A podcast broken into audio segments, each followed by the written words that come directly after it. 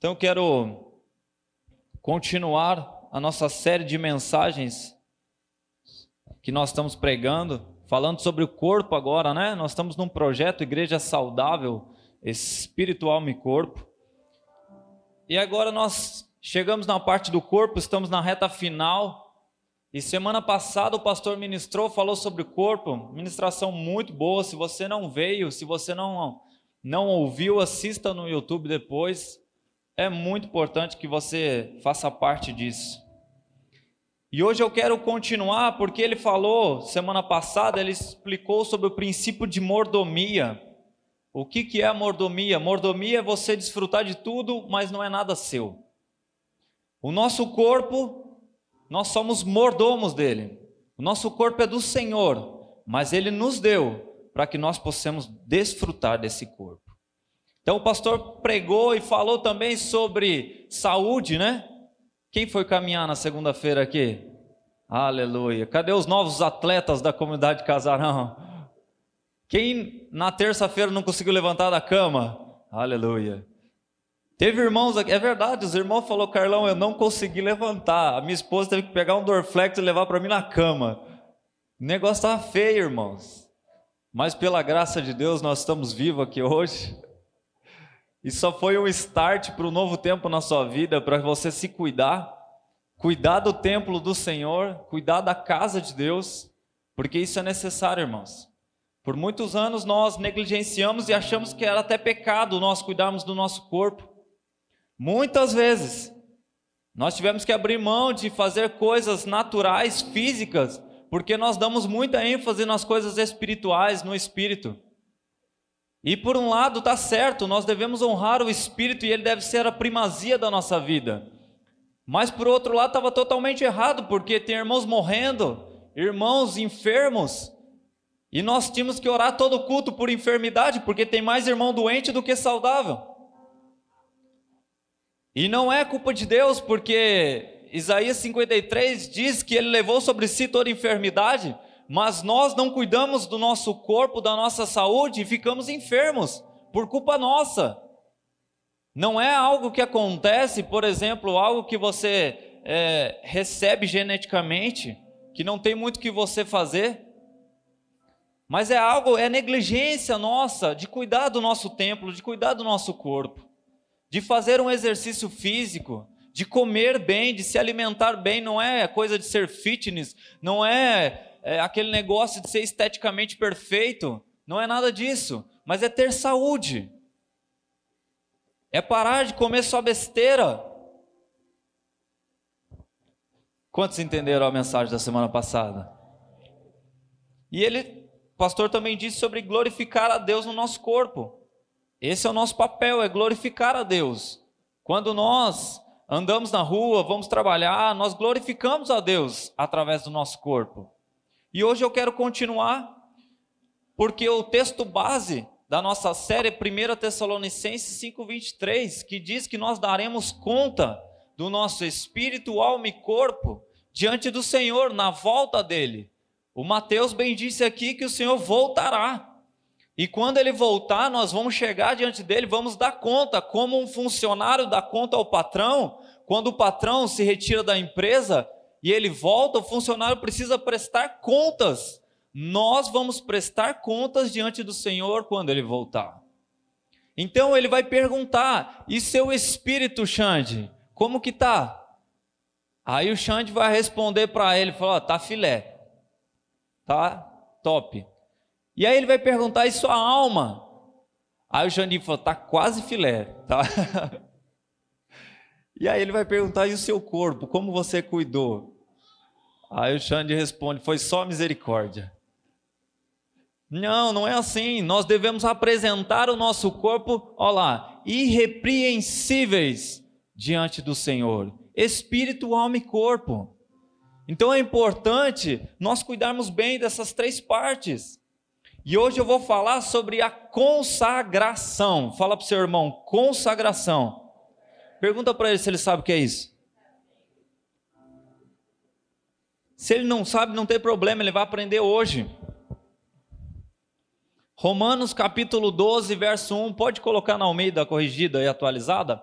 vai falar: Rogo-vos, pois, irmãos, pela misericórdia de Deus, que apresenteis o vosso corpo como um sacrifício vivo. É interessante que ele coloca aqui, Paulo está explicando esse texto de Romanos, e ele vai falar o seguinte: que o nosso corpo deve ser apresentado a Deus como um sacrifício vivo, santo e agradável a Deus. E ele termina esse versículo falando assim: e esse é o vosso culto racional. Ou seja, esse é o jeito que nós apresentamos. Espera aí, eu me perdi aqui. Depois eu pergunto isso aqui. Perdi o raciocínio meu, tá? Deixa eu voltar aqui. A Deus que é o vosso culto. Ah, nós devemos apresentar, e esse é o nosso culto. Quando nós nos tornamos um sacrifício vivo, santo e agradável a Deus. Isso é um culto a Deus. E Paulo fala mais, é um culto racional. Pode colocar na NVT agora, Iso.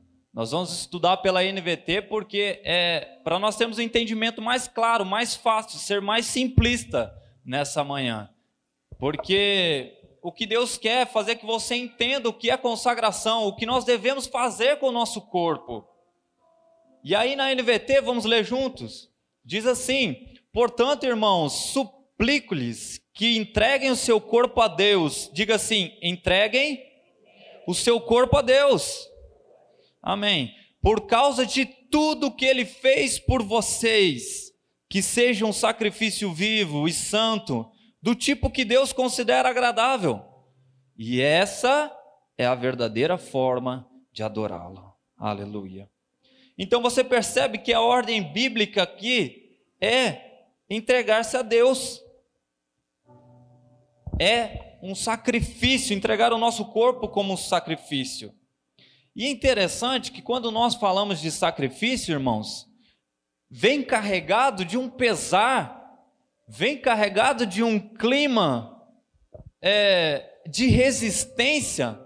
Toda vez que nós falamos de que o homem precisa fazer algo para Deus, de que o homem precisa sacrificar algo a Deus, vem carregado de uma resistência das pessoas.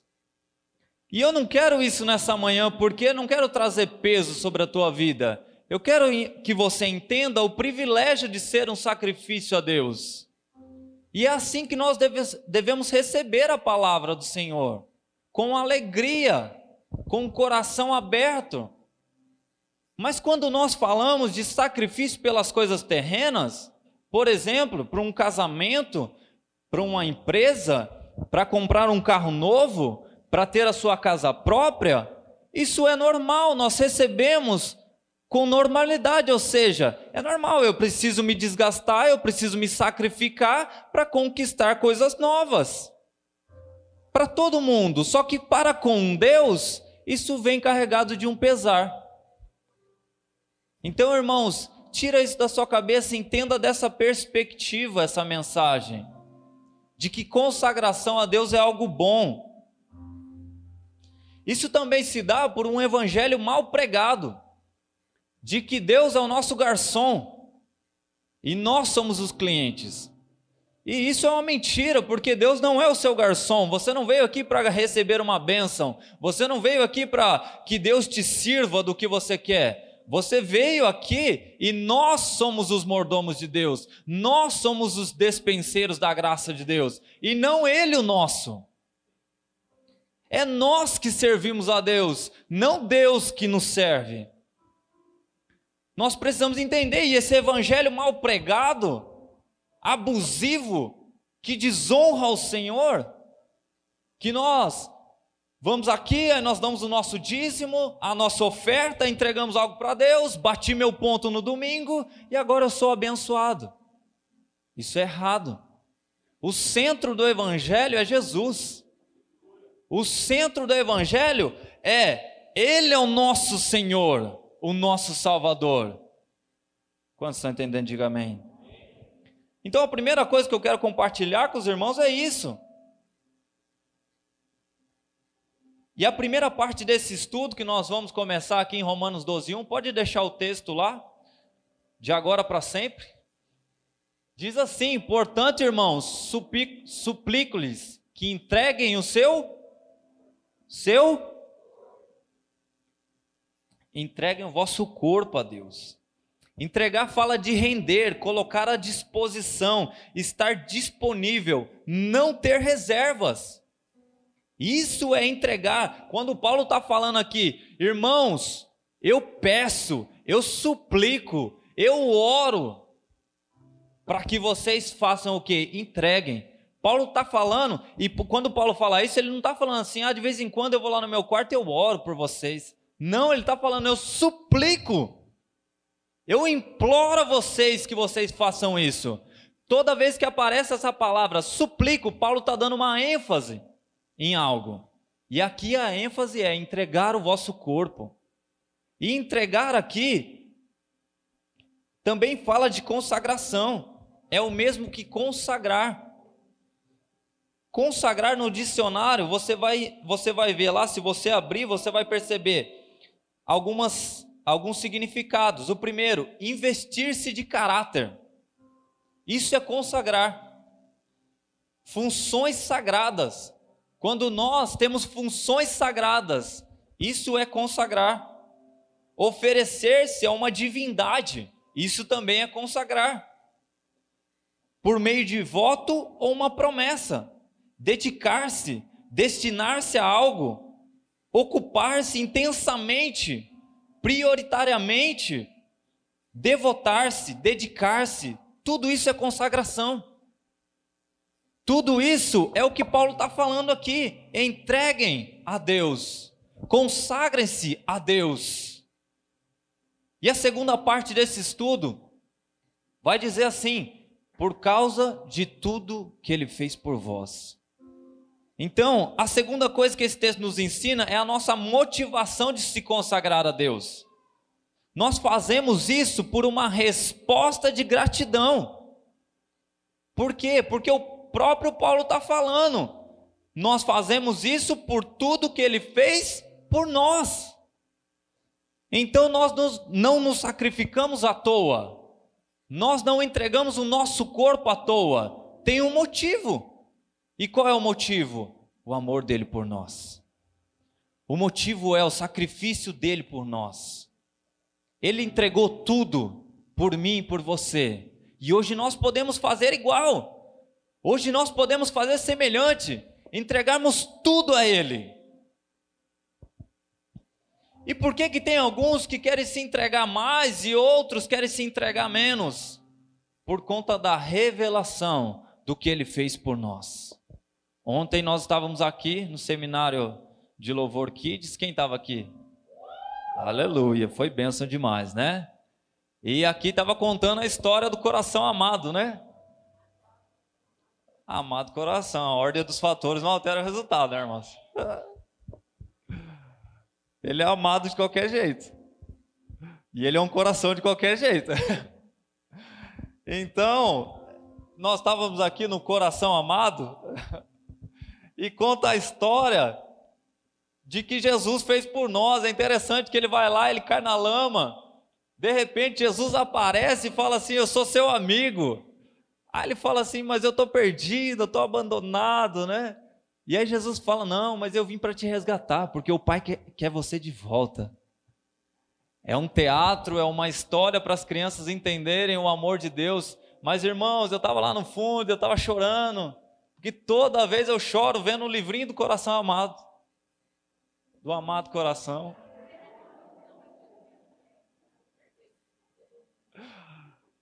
Mas por quê? Porque eu entendo o, o, amor dele por mim.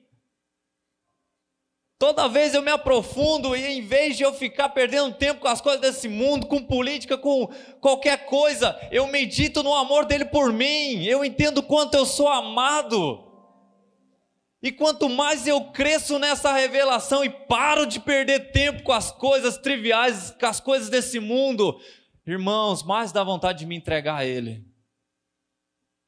Quanto mais você medita no sacrifício dele na cruz, nós estávamos aqui no encontro há, há quase um mês atrás. Ô oh, irmãos, a mensagem de, da cruz me apaixona até hoje. Eu olho o sacrifício de Jesus naquela cruz e me apaixona até hoje. Então eu me entrego, eu me rendo. Por isso que alguns se entregam mais, outros se entregam menos. Por, pelo nível de revelação. E quando eu falo de revelação, é algo que o Espírito produz dentro de você. Não é o seu entendimento. Ah, eu entendi que Jesus morreu na cruz. Eu entendi que ele veio no meu lugar. Não é entender, é ter revelação. A revelação te constrange, irmãos. A revelação é o Espírito Santo pegando aquilo que você entendeu e transformando dentro do seu coração, apregoando dentro do seu coração, fazendo um só com o seu coração. A revelação é quando a sua mente explode e fala: agora eu entendi. E causa um constrangimento dentro de você que você não consegue conter. Você não consegue falar de outra coisa. Isso é ter revelação. Exemplo, antigamente, né, nem, não muito tempo, mas nós tínhamos muitos problemas com jovens e adolescentes aqui, porque os jovens entendiam, os jovens tinham revelação do amor de Deus, e eles se consagravam a Deus de uma tal forma que a gente tinha problema com os pais. Cadê o Mateus? Mateus, sim ou não, Mateus? Quantos problemas nós tivemos com os pais, porque os pais falavam assim: esse menino não quer sair do pré da igreja. Esse menino quer morar dentro da igreja. E aí vinha e procurava o Mateus e falava, dá um jeito do meu filho. Aí ele falava, mas por quê? Porque o menino só quer saber de igreja. Sabe por quê? Porque nós tínhamos revelação do amor de Deus. Nós tínhamos revelação do sacrifício dele e nós queremos sacrificar assim como ele fez. É o exemplo de quando você conhece a tampa da sua panela. Quem já conheceu a tampa da sua panela aí? Aleluia. Se você não conheceu, eu quero profetizar que você vai conhecer a tampa da sua, amém? É quando você conhece a tampa da sua panela, o seu par perfeito, o seu crush, como diz os, os mais adolescentes. Quando você conhece o amor da sua vida e o que, que você faz, quanto mais você se relaciona, quanto mais você a conhece, mais você quer se entregar nesse relacionamento, sim ou não? Ou só comigo que aconteceu isso? É assim, irmãos. Você conhece o amor da sua vida e você vai se entregando. E eu quero dizer que não existe nada comparado ao que Deus fez por você. Não existe crush, não existe tampa da panela, não existe nada maior do que o amor de Deus por você. Portanto, não deveria existir nenhuma reserva da sua entrega para com Deus. Se nós nos sacrificamos, e eu sacrificava, irmãos. Eu ia, eu fiz 13 anos com a Bia, né? E no começo do nosso namoro, eu saía da minha casa de a pé, porque eu era, eu não tinha carta ainda, da minha casa de a pé, ia para a casa dela, saía da casa dela três horas da manhã e ia para casa. Para trabalhar outro dia, sete horas da manhã eu estava de pé. E era uns par de quilômetros, era lá no Jardim Salés eu morava lá no Centenário. Praticamente todos os dias eu fazia isso. Que sacrifício. Mas quando a gente está apaixonado, a gente se sacrifica, irmãos. Quando a gente está apaixonado, a gente não mede esforços. Cansa, cansa. Eu chegava destruído em casa. Mas valia a pena. No outro dia eu estava fazendo igual. Irmãos, quando você começa a compreender o sacrifício de Deus, irmãos, você fica sem reservas. Você não fica medindo, ah, isso aqui eu vou dar para Deus. Ah, isso aqui eu não vou não. Ah, estou gastando muito tempo com as coisas de Deus. Ó, minha empresa como que está. Ah, não. Vou cuidar um pouquinho do meu casamento agora. Vou tirar umas férias. O que eu preciso é de férias. Você precisa do amor de Deus, meu irmão. Você precisa olhar nos olhos de Jesus e, e ver o que a palavra diz, que os olhos dele são como de chamas de fogo. Quando você olha para os olhos de Jesus, não tem como você não ficar apaixonado, irmãos. Se você não está apaixonado hoje, eu quero te dizer, você não está olhando para os olhos de Jesus, porque quando você olha, não tem outro resultado. Jesus é apaixonante, o amor de Deus é constrangedor.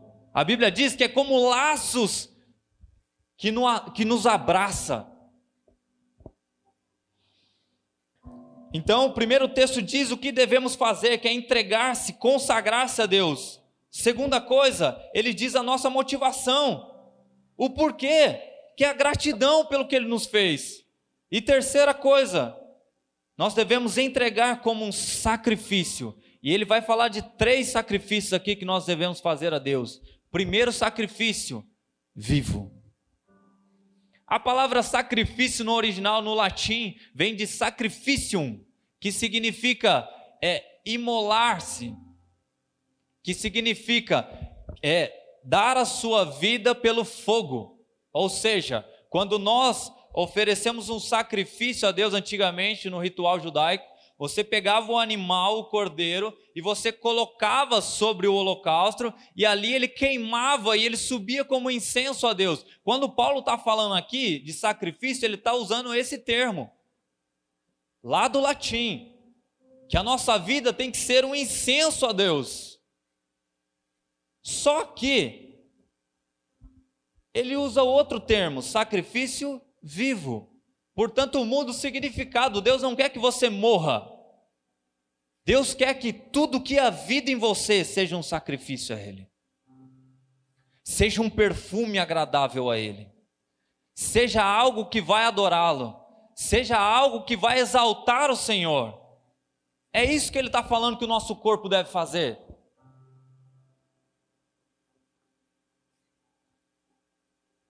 Quantos estão entendendo? Diga amém. Então, enquanto existir vida em nós, enquanto há fôlego de vida, enquanto você respira, nós devemos entregar e consagrar e rendê-la a Deus. Isso implica, irmãos, muitas vezes de abrir mão.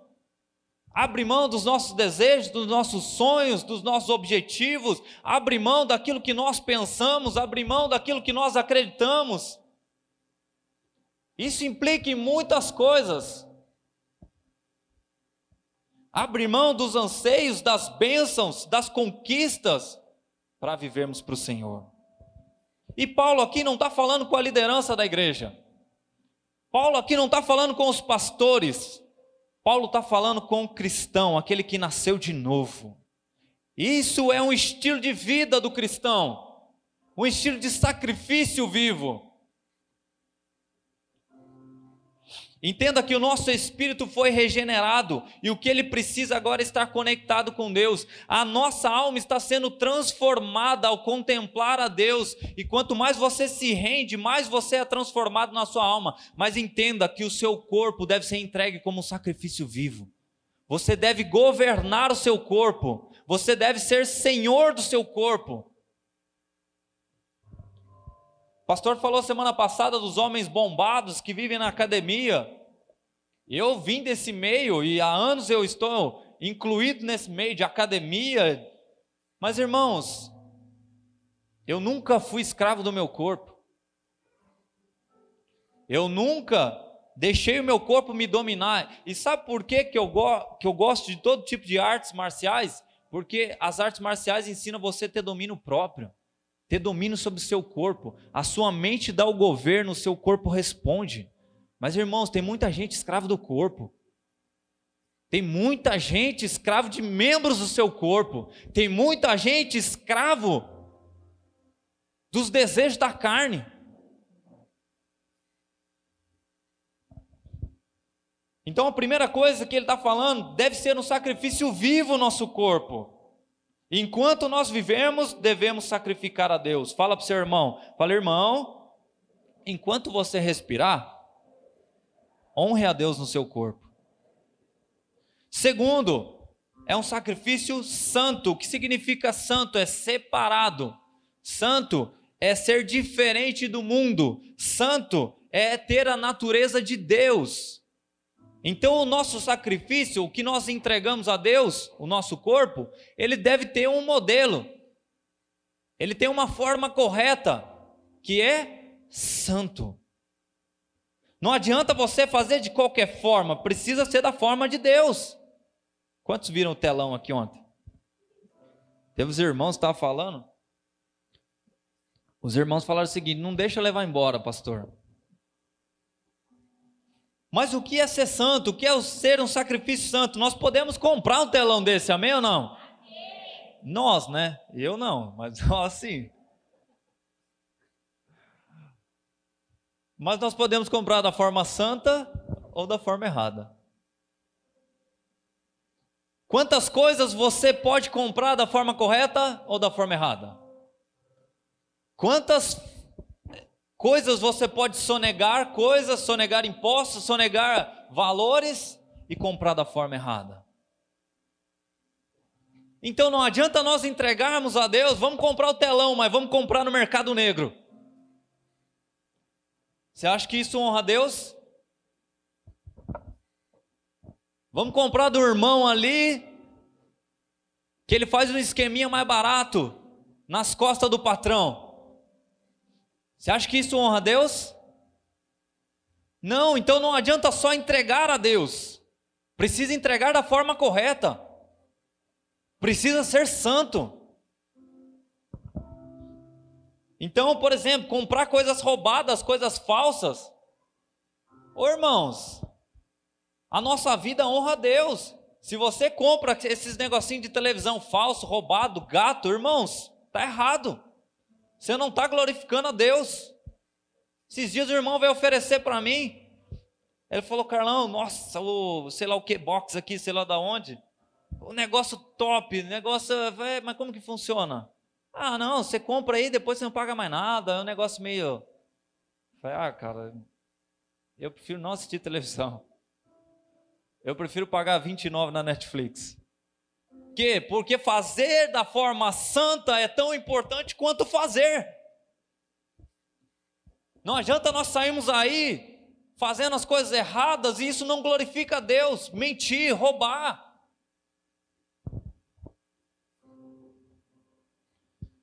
A forma como nos vestimos também conta. Como nós honramos o Senhor na nossa roupa. Se eu saio sem camisa na rua, quase pelado, isso glorifica a Deus.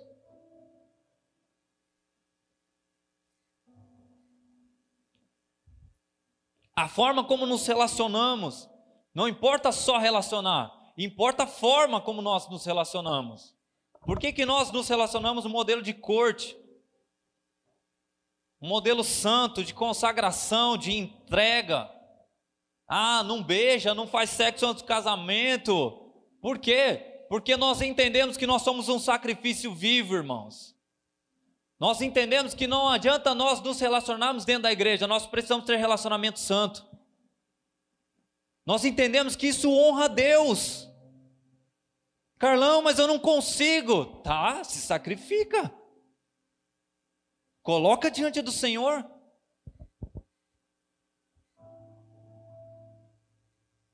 Fala para o seu irmão aí. Fala, você é um sacrifício santo. Deus está falando com você, meu irmão?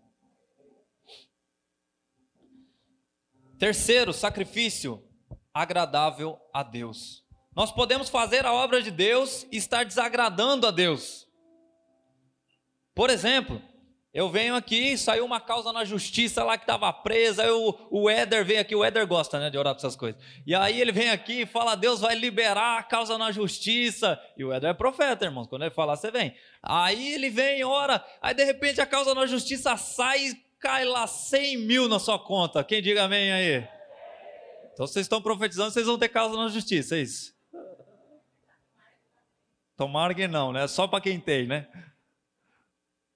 Mas aí cai 100, 100 mil lá na sua conta, você fica feliz da vida. Você fala, agora eu vou dar o dízimo, irmão. Agora, ah, mas eu vou dar 5% só, né? 10 é muito.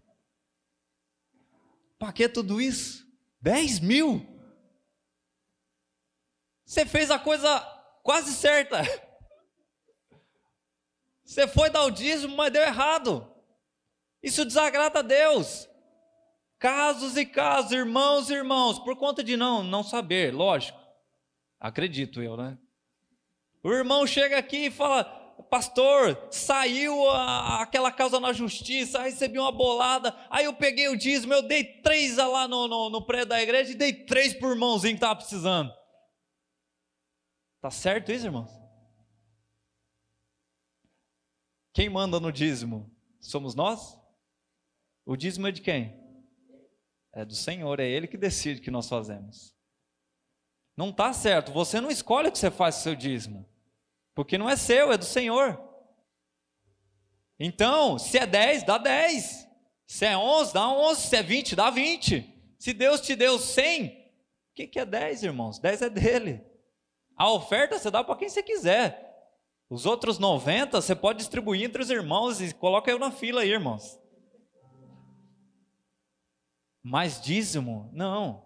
Então você fez a coisa certa, mas fez do modo errado, de um modo que desagrada a Deus. Por quê? Porque você decidiu por Deus o que fazer. Carlão, mas eu orei, irmãos, vai por mim, não adianta você orar. Dízimo é dízimo, irmãos. O dízimo é de Deus, não é você que tem que orar para Ele, é Ele que decide o que fazer. Você não controla isso. Ah, Carlão, mas como que eu vou dar 10 contos na mão do pastor? Pelo amor de Deus. Irmão, você não está dando na mão do pastor. É do Senhor. Então, irmão, vocês estão entendendo como tem que ser o sacrifício agradável a Deus? Você pode liderar uma célula e ser desagradável a Deus. Você pode liderar uma célula de qualquer jeito. Eu estou indo lá bater meu cartão na célula essa semana. Você pode liderar uma célula e estar tá lá fazendo as coisas carnais. Você pode liderar uma célula em pecado. Você pode vir pregar em pecado. Mas não adianta. Se nós fazemos dessa forma, como que sobe o incenso? Como que a nossa vida vai ser agradável a Deus se nós fazemos a coisa certa do jeito errado? E não é o certo e errado do homem, é o certo e errado de Deus. A nossa vida tem que agradar a Deus. O nosso corpo deve agradar a Deus. Por exemplo, ah não, Carlão, entendi a corte, agora vou fazer corte, mas faz corte de qualquer jeito. Não, Carlão, eu só dou uns beijinhos, mas não dá nada não. Eu só dou uns amassos assim, uns negócios meio doido. Aperta daqui, aperta de lá, mas não dá nada não. Você acha que isso é correto, irmãos? Não, eu faço corte, Carlão, eu durmo na casa dela, mas tranquilo, estou de boa. Então, irmãos, nossa vida tem que ser agradável ao Senhor. Todo filho de Deus não faz aquilo que mais gostamos. Isso se chama hedonismo. Nós fazemos para agradar a Deus. A nossa vida é como um perfume, um incenso, e ela deve subir agradável a Deus. Então, os três sacrifícios: vivo, santo e agradável a Deus. E ele vai terminar esse verso, verso 1, dizendo assim: essa é a verdadeira forma de adorá-lo. Na versão Almeida Corrigida e Atualizada vai dizer que esse é o vosso culto racional. Sabe, irmãos, culto racional, aqui Paulo nos ensina que a consagração do nosso corpo a Deus é um culto. Às vezes você acha que isso aqui é um culto, isso é, mas não é só isso. Paulo está falando que o nosso sacrifício a Deus também é um culto. Só que é um culto racional. É interessante que ele diz ser um culto racional, não é um culto emocional, não é um culto místico, intelectual, nada disso. Paulo deixa claro que nós devemos usar a razão para cultuar a Deus. Ou seja, devemos decidir sermos um sacrifício vivo, santo e agradável a Deus. É uma escolha nossa, deve ser pensada, desejada e escolhida por nós. Isso é culto racional. É quando eu decido, da minha própria vontade, ser um sacrifício a Deus. Isso se torna um culto. Você pode cultuar a Deus todos os dias na sua vida. Você pode acordar de manhã e cultuar a Deus no seu corpo. Você pode trabalhar e cultuar a Deus no teu corpo. Você pode vir por culto da igreja, a reunião dos santos e cultuar a Deus no seu corpo.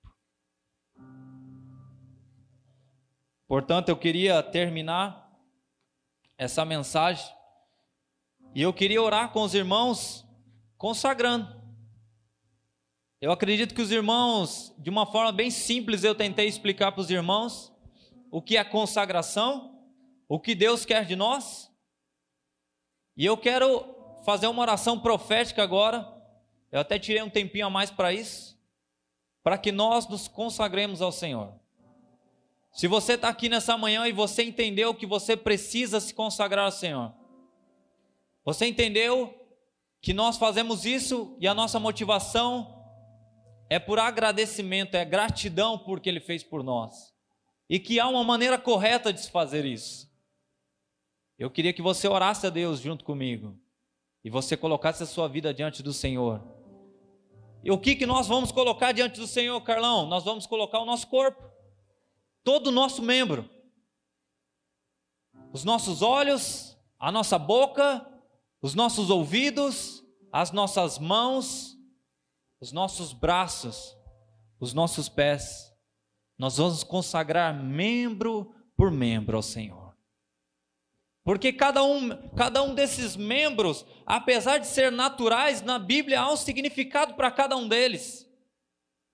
Então nós vamos consagrar as nossas mãos, sabe por quê? Porque as mãos falam do trabalho ao Senhor. As mãos falam de pôr a mão no arado. Então todo filho de Deus foi chamado para consagrar as suas mãos.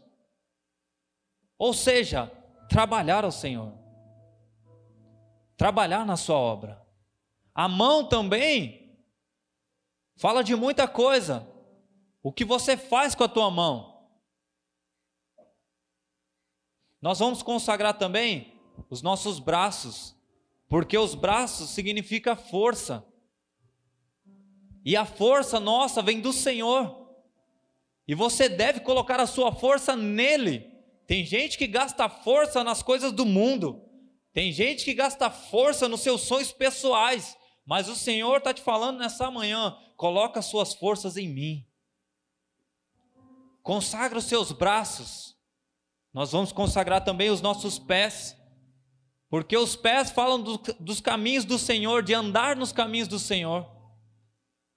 Então, muitas vezes nessa caminhada aí com o Senhor que você tem, pode ser que você desviou os seus caminhos, desviou os seus pés do caminho do Senhor mas consagre os seus pés. Fale para Deus: Deus, os meus pés vão andar nos seus caminhos. Por mais que eu queira ir para a direita, por mais que eu queira ir para a esquerda, por mais que eu queira recuar, os meus pés são consagrados ao Senhor.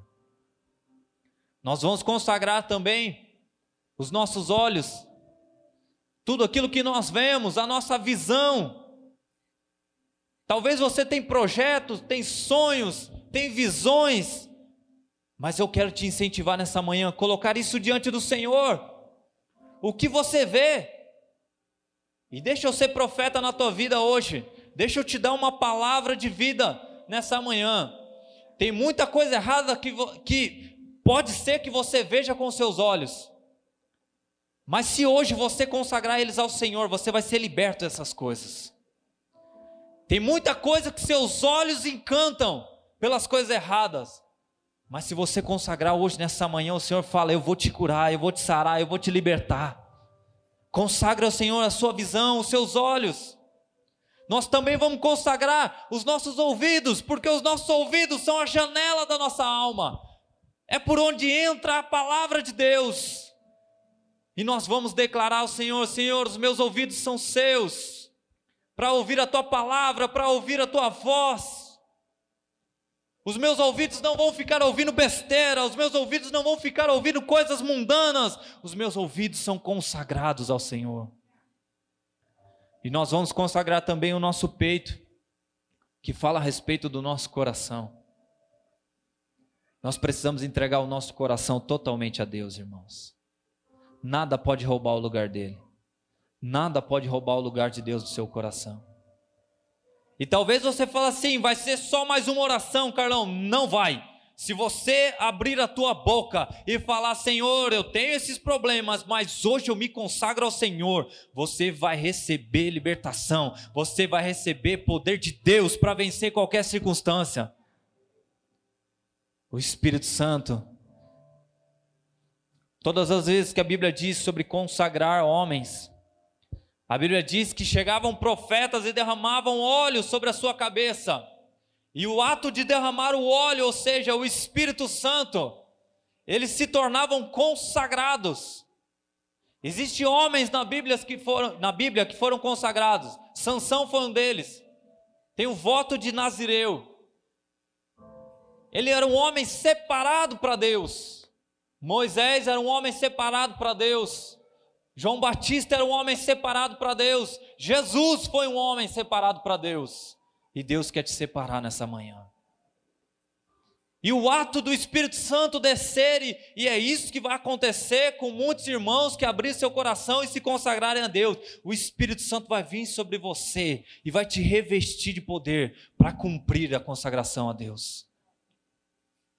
Não precisa ficar acusado. Ah, mas eu fiz errado. Ah, essa semana foi complicado. Esquece as coisas que ficaram para trás. Olha para o autor e consumador da vossa fé. E o Senhor vai te dar graça, amém? Se o louvor puder subir, nós vamos adorar a Deus e nós vamos fazer essa oração. E eu queria que você fizesse isso sinceramente. Quantos vão fazer isso? Diga amém. Então agora você vai ficar de pé.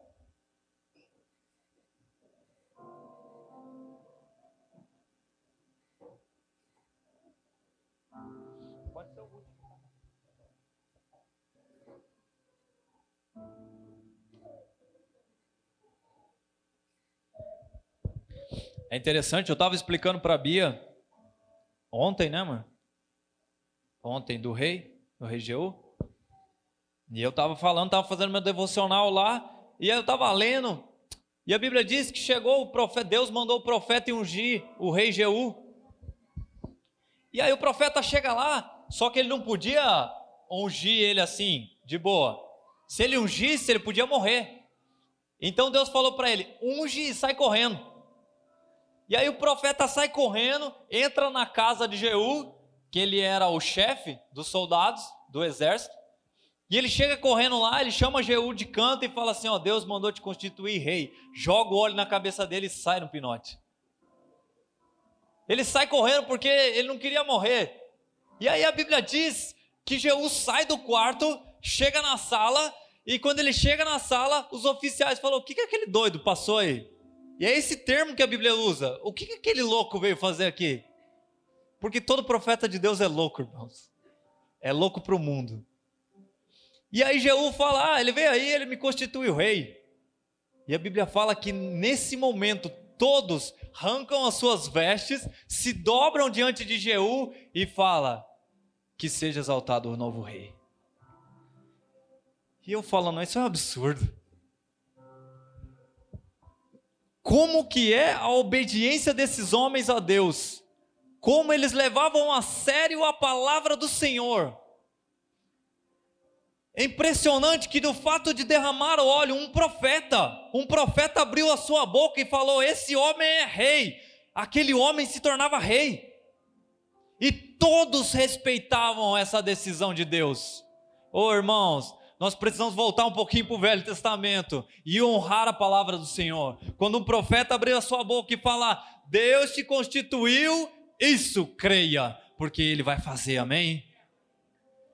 Eu disse aqui nessa manhã e eu creio que eu sou um profeta na tua vida hoje.